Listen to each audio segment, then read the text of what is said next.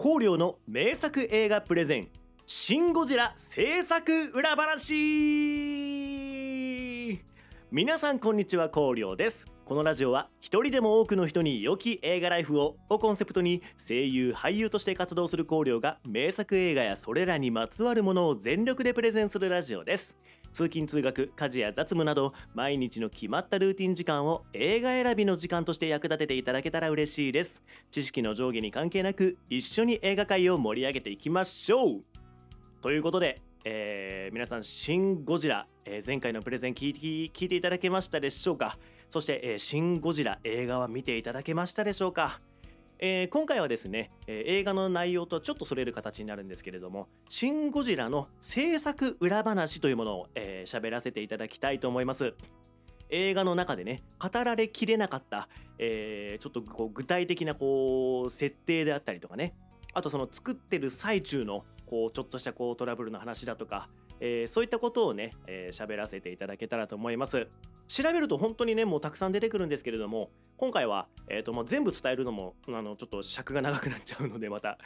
えー簡単に特に面白いなと思ったものを5つ、えーサクッと紹介させていただきたいと思います。はい、えーそれではサクッといきますよ。まずは1つ目。ゴジラの動き方は日本伝統芸能である狂言が元になっていたということですね。これあの狂言ってね僕正直その知らなかったんですよね。皆さんご存知でしたでしょうか、えー狂言っていうのはその日本伝統芸能ですよね。その能とか歌舞伎とかね。ああいうジャンルの中の一つで狂言っていうものがありまして。でそのゴジラ今回の「シン・ゴジラ」のゴジラの動きっていうのはその伝統芸能の狂言の動きっていうのが、えー元になっていると。これ面白いですよね。今までのゴジラってこうね特にその今今今回のその第2形態第3形態みたいなゴジラとは違ってそのあのゴジラの形のまんまそのヤングゴジラとかねなんか赤ちゃんゴジラとかもあったりしたんで結構そのなんか軽快な動きであったりだとかこう可愛く見えるような動きっていうのもありましたよね。あとはもうその大人のゴジラでもこうジタバタこう時短出したりこう走ったりとかね、うん、走ってるのかどうかわかんないけどなんかこうね、うん、そういうのがいっぱいあった中でその今回の「シン・ゴジラ」のゴジラってやっぱり今までのゴジラの動きとは何かこう一線を画すようなものがありましたよね。なんかこうね神秘的っていうのかなんかこう取り入りにくいようなこう親しみの真逆を言ってるような動き方でしたよね。でこれその僕も気になりましてそのどういう風な感じでこれ作ってるのかなってこう思って調べてみたわけなんですよ。でそうすると、えーあれモーションキャプチャーなんですね。でまずそのモーションキャプチャーっていうのはその簡単に言いますとその演者の方が体の至る所にねこうなんかシールみたいなパソコンで反応するシールみたいなのを貼ってで、えー、とその状態でそのパソコンで上から CG をかぶせるんですねその人の体に。でその人がまあ例えば左手を上げるとそのパソコン上では CG をかぶせた、まあ、今回でいうゴジラが左手を上げてるような動きに見えると。いうのがまあそのモーションキャプチャーなんですけれども。その人間がそのゴジラの動きをすることででそこにモーションキャプチャーをかぶせてあのシン・ゴジラのゴジラの動きになってると。いうことだそうなんですね。だからあれ元は人間なんですよ。元は人間が演じてるんですね。面白いですね。であのーまあそのどういう方かって言いますとまあもちろんそのね狂言師の方なんですけれども野村萬斎さんという方なんだそうですね。でこう実際にねこう電話がその監督から直々に来たらしくてその今回のその日本でえそのゴジラを作るっていう上ではその日本のゴジラである意味っていうのをこうもっともっと持たせたいとねいうことでその今回日本伝統芸能の動きをゴジラに取り入れられないかって言ってでこう野村萬斎さんがねもうぜひやらせてくださいというようなやり取りっていうのがあったらしいんですね。これは面白いですね。だからその海外のねこうハリウッドのゴジラとかでもこう批評があったゴジラ作品とかもやっぱあるんですよ。でそれっていうのはこうゴジラの造形がいやもうそれゴジラじゃなくてもうただの恐竜じゃねえかみたいな。だかジュラシック・パークの出来損ないじゃねえかみたいなこうゴジラがあったりとかして。こうやっぱりハリウッドはその、まあ、お金がすごいかけれるっていうメリットはあるんですけれどもこうとにかくいかにでかくいかに派手にこう街を壊すかみたいなね。こう方にやっぱどうしてもこう意識が寄っちゃいがちなとこがあるみたいなんですね。なんですけれどもこれ日本で同じようにねこう作るってなると、まあ、やっぱハリウッドほどお金かけれないですしねだからその逆にそういったその、えっと、日本伝統芸能の狂言を取り入れたりだとかその、まあ、プレゼンの内容で語ってましたけれどもその日本人のそのやり取りのそのねありがちなところをこうつくみたいなねそういった要素を足していくことで日本で作るゴジラ映画っていうことに意味が生まれてくるわけなんですね。これは面白いですね。それでねあのモーションキャプチャーをやってる映像っていうのが YouTube に残ってるんですよ。3分ぐらいの動画なんですけどね。だからそのモーションキャプチャーの人がその人間だけ見るとなんかすごいこう前のめりでこうなんか姿勢悪そうな人に見えるんですけどそこに CG をかぶせるとこうちゃんとゴジラに見えるみたいなね映像が残ってるんですよ。でもこうなんかちょっと面白かったのがあのゴジラの CG かぶさってる状態でこう気抜いて普通に歩いてるとあのゴジラがまっすぐな姿勢でスタスタ歩いてるようにも見える すごい面白い映像があるんでね。えー、と概要欄に、えー、貼っときますのでそのリンクね、えー、各それぞれプラットフォームの概要欄にその、えー、と YouTube のリンク貼っときますのでもしよければね、えー、その映像もちょっと見てみてください。はい、えー、2つ目もうどんどんサクッといきますよ。シン・ゴジラのゴジラには耳や舌がないということですねこれもなかなか面白いと思いませんか？ねこう普通のね、あのー、陸上動物と同じようにパーってこうその辺の動物ね参考にして作るとなんかそういったこう耳じゃあどこにつけようだとかねっていう話って絶対あると思うんですけどないわけなんですよ。でこれなんでないのかっていうことなんですけどその、えっと、作った庵野秀明さん曰く最強生物なんだからその外敵から襲われる心配をしなくていいんですよね。だったら外の音なんて聞こえてる意味ないよねっていうことなんですよ。は あとだから耳はいらないでしょって言うんですよ。でさらにそのねその物語の後半の方でその明らかにされましたけどそのねこう究極の生物なので食べ物を食べるっていう行為はしなくていいんですよね。だからその食べ物を味わうための舌っていうのもいらないわけなんですよ。まあ、舌って本来味わうっていうかそのなんか毒かどうかを確かめるために存在するみたいなとこがあるんですけどだからそれも必要ないわけなんですよ。口に食べ物入れないんだから。ねえこれ面白い発想だと思いませんか？だからそのセリフでもね一瞬ありましたけどこうねゴジラの写真顔の写真見てなんか噛み合わせの悪そうな顔だなーって言ってこんなんで飯食えんのかよみたいなね。食わないんですよ。飯食わないから歯並びなんて雑でいいんですよ。もうなんなら生えてるけど邪魔だなぐらいのもんなんですよ。そのゴジラにとってはね。あの歯邪魔だなと思ってるかどうか分かんないですよ。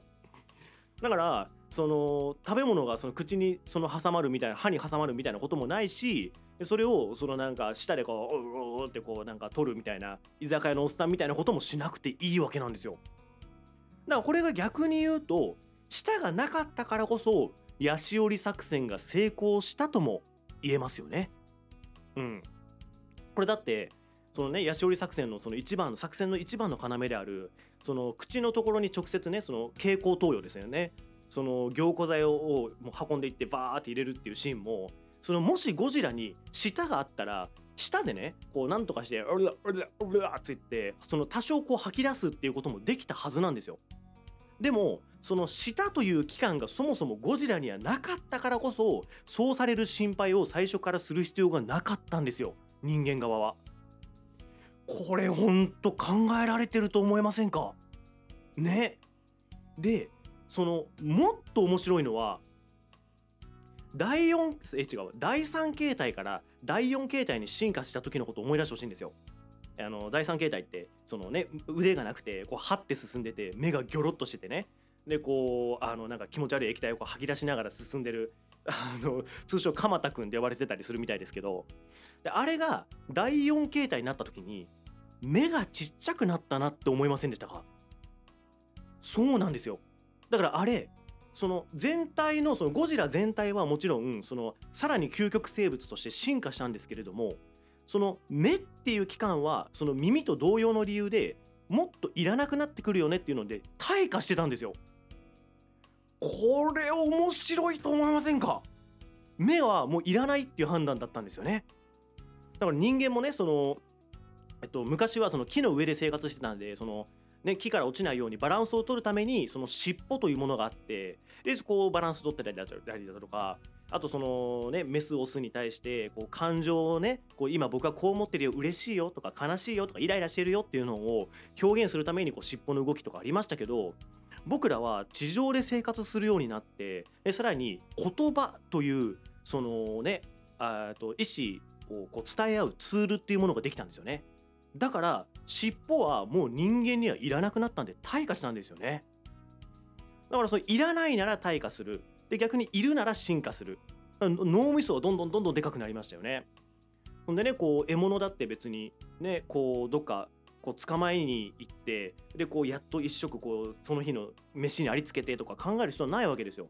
これお金というツールがその人類の中に生まれてしまったのでそのお金というツールを使えば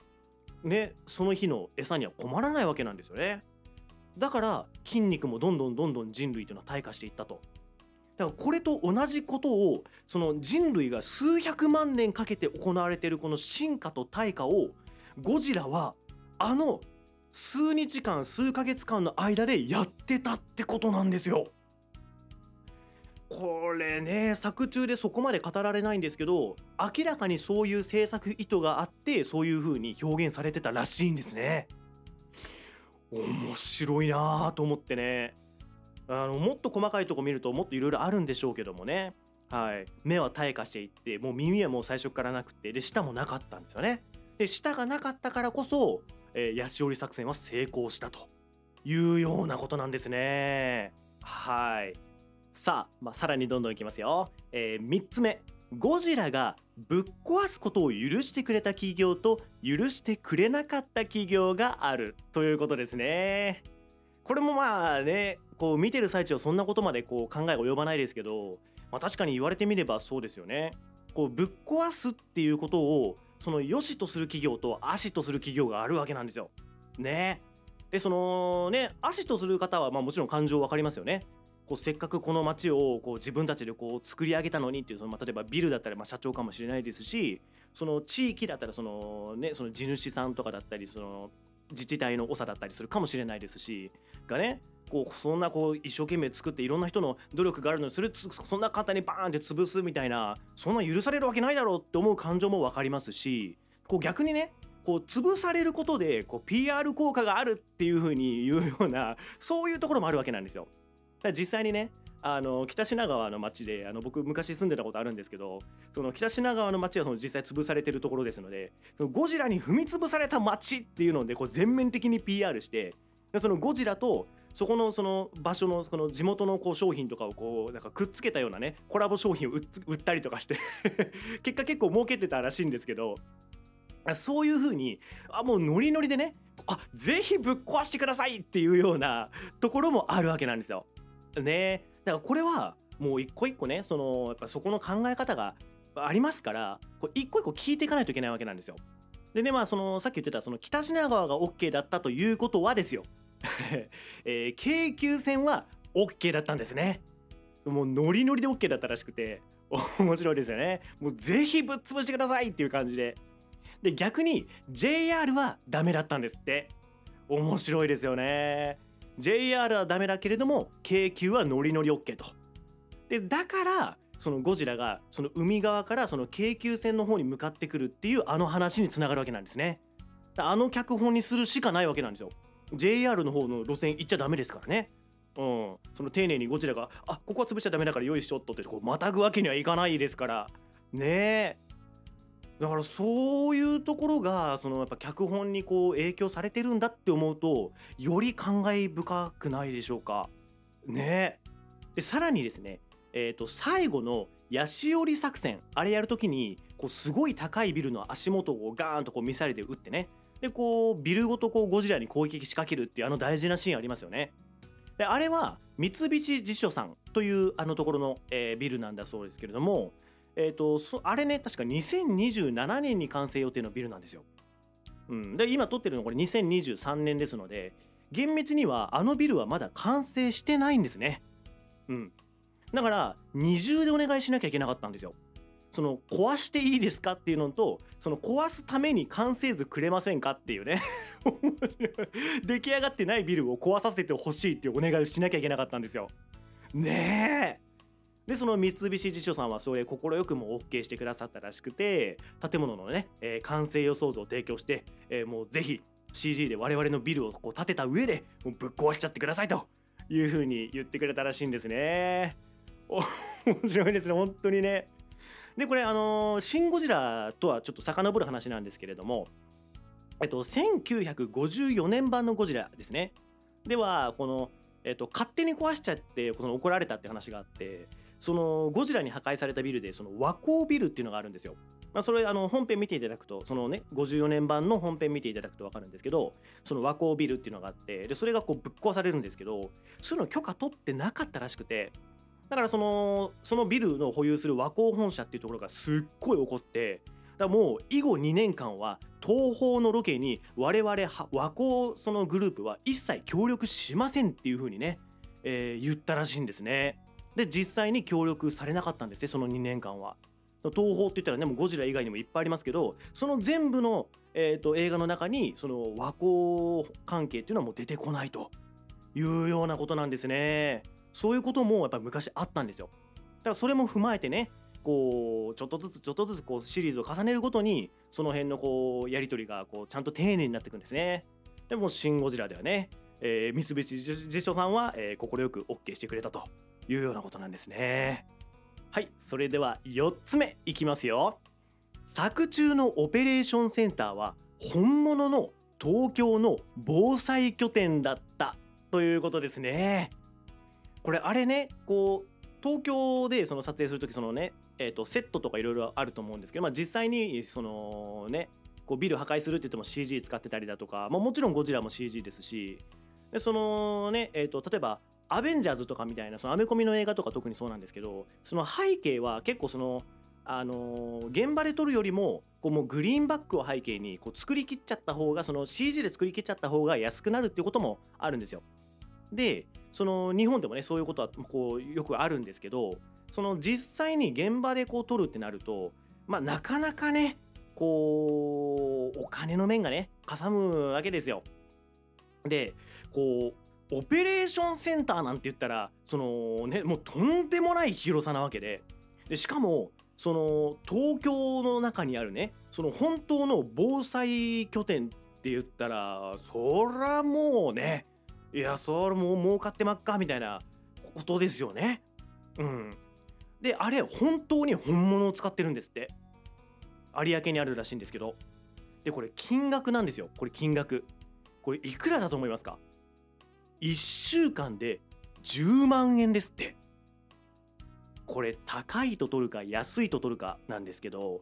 こう僕もねその役者をちょっとやらせていただいててその友人が作る映画に結構メインであの出させてもらったりとかもあるんですけどそのねまだそのなんか撮り方とかいろいろよく分かってなかった頃僕もねその一緒にいろんなとこそのなんか撮影ロケ場所とかに電話してそそちらのその家の中とかねそのなんかちょっと使わせていただきたいんですけれども1日であのお予算ってどれぐらいかかるんでしょうかみたいなことをこう会話することってあったんですよ。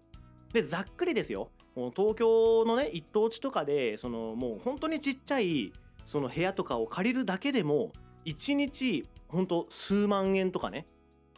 かかるんでもなんだったらもう1時間で1万円いくかいかないかとかねっていうレベルなんですよ。それを東京の本当のオペレーションセンターを1週間丸ごと貸し出しで10万円ってこれもうとんでもない破格の安い値段なわけなんですよ。ねえ。でこれなんでこんなことが実現するのかと言いますとその当時その防災担当大臣っていうのその、えーと、ゴジラの映画の中にもねあの防災担当大臣っているんですけどその、えーと、防災担当大臣っていうのが、えー、河野太郎さんだったんですよ。皆さんご存知河野太郎さんでございます。であの人はねもう結構その SNS とかもその使いこなすことで有名な人ですからああじゃあまあその PR 効果もあるしえー、と普段はねもうちょっとこう高い値段でその貸すってなったら貸すけれどももう今回はねじゃあそのいいよもう1週間10万円ポッキリで貸してあげるよっていう風なことでその値段になったらしいんですね。うんだからもうねその庵野監督からしたらもう予算浮くわけですからもう万々歳ですよね。ほんでねこう映画こういろいろあって作ってでこう公開された映画をねこうああの河野太郎さんが子供と一緒に見に行ったんですって。うん、でこう防災担当大臣とか結構な頻度で出てくるわけですよ。ねでそうするとこう嬉しいですよね河野太郎さんねで子供にこう見てる最中こう肘でねクイクイって言って「いやちょっと見てみようほらほらパパが今やってる防災担当大臣だよ」って「あれ今パパがやってるんだよ」って言ってこう言うわけなんですよ。ねでこうその後作中でただヘリコプターにねこう防災担当大臣乗っていってで首相と一緒にあのゴジラゴジラの火炎であっけなくねやられちゃいますよね。だからもう容赦ないんですよ。庵野秀明監督。ねでそれ見て子供が「あパパ死んじゃったね」って言ったらしいねもうめちゃくちゃ好きでこの話。もうほんとねなんかないんですね。そういうこうあの10万円とかでも貸していただいたしこうね防災担当大臣をえーと、こう役中の中でちょっといいことさせようみたいなね。いいポジションにしようみたいな。こうそういう配慮はもう庵野秀明監督にはないんですね。もういかにこの「シン・ゴジラ」という映画を面白くするかしか考えてないわけで。それをするために、えっと、防災担当大臣が死ななきゃいけないのであればもう容赦なく殺すともうゴジラの火炎でもう燃やし尽くすと いうことなんですね。河野太郎さんそれ見てバカ野郎って思ったらしいですね。いや面白いなってこれも僕が一番ねこの「シン・ゴジラ」のいろんなあの制作裏話の中で。一番好きな話です。はい。さあ、えー、裏話最後になります。最後はサクッといかせてください、えー、5つ目。実は庵野秀明監督が「シン・ゴジラ」映画の中にカメオ出演しているということですね。はい。あのこういうのってね結構いろんな映画でもよくあるんですけどその監督がね基本そのいろんな人に指示を出す係なんですけれども、えー、こうちょっと遊び心でね、えー、とどっかにワンシーンだけこう一瞬映ってるみたいな、えー、いうことが結構いろんな映画でもあるんですけれども今回のこの「シン・ゴジラ」でも、えー、庵野秀明監督の遊び心でね、えー、一瞬だけ、えー、出てるそうなんですね。はい。だからまあこれ正直ねそのネットでその庵野秀明どこで出てるみたいな検索すればすぐ出てくるんですけれども、えー、よければね2回目3回目、えー、また「シン・ゴジラ」を鑑賞する予定がありましたらこう頭の片隅にね庵野秀明どこにいるんだろうってこう考えながら見ていただくと、えー、また新しい「シン・ゴジラ」の楽しみが増えるんじゃないでしょうか。はい、よければねそんな風にも、見てみてください。はい、えー、以上5つの制作裏話でございました。どうだったでしょうか？本当はねあの検索するとまだまだいっぱい出てくるんですよ。その庵野秀明監督がもう現場ですごいもう言われた通りにしか作ってなくってそのもう他のスタッフがすごいイライラ してた話とかねうん、その中間管理職の人が全然こう仕事ができなくて「もうシン・ゴジラ」の映画の中と同じような状況になってたとかねなんかいっぱいあの本当にまだまだたくさん出てくるんですけれども、えー、今回はねこの5つに絞らせていただきました。よければあなたの方でも何かこうね面白い制作裏話なりトリビアなり、えー、あったら調べてみてください、えー、面白いなかったらぜひあのコメント欄でね僕にも教えてください。それでは、えー、これを踏まえてまたよければ、えー、シン・ゴジラもう一回もう2回もう3回と、えー、鑑賞してみてください。新しい発見があるはずです、えー、よければまたコメントで教えてください。それでは何回それでは言うねな、えー、それではあなたに良き映画ライフを。またね！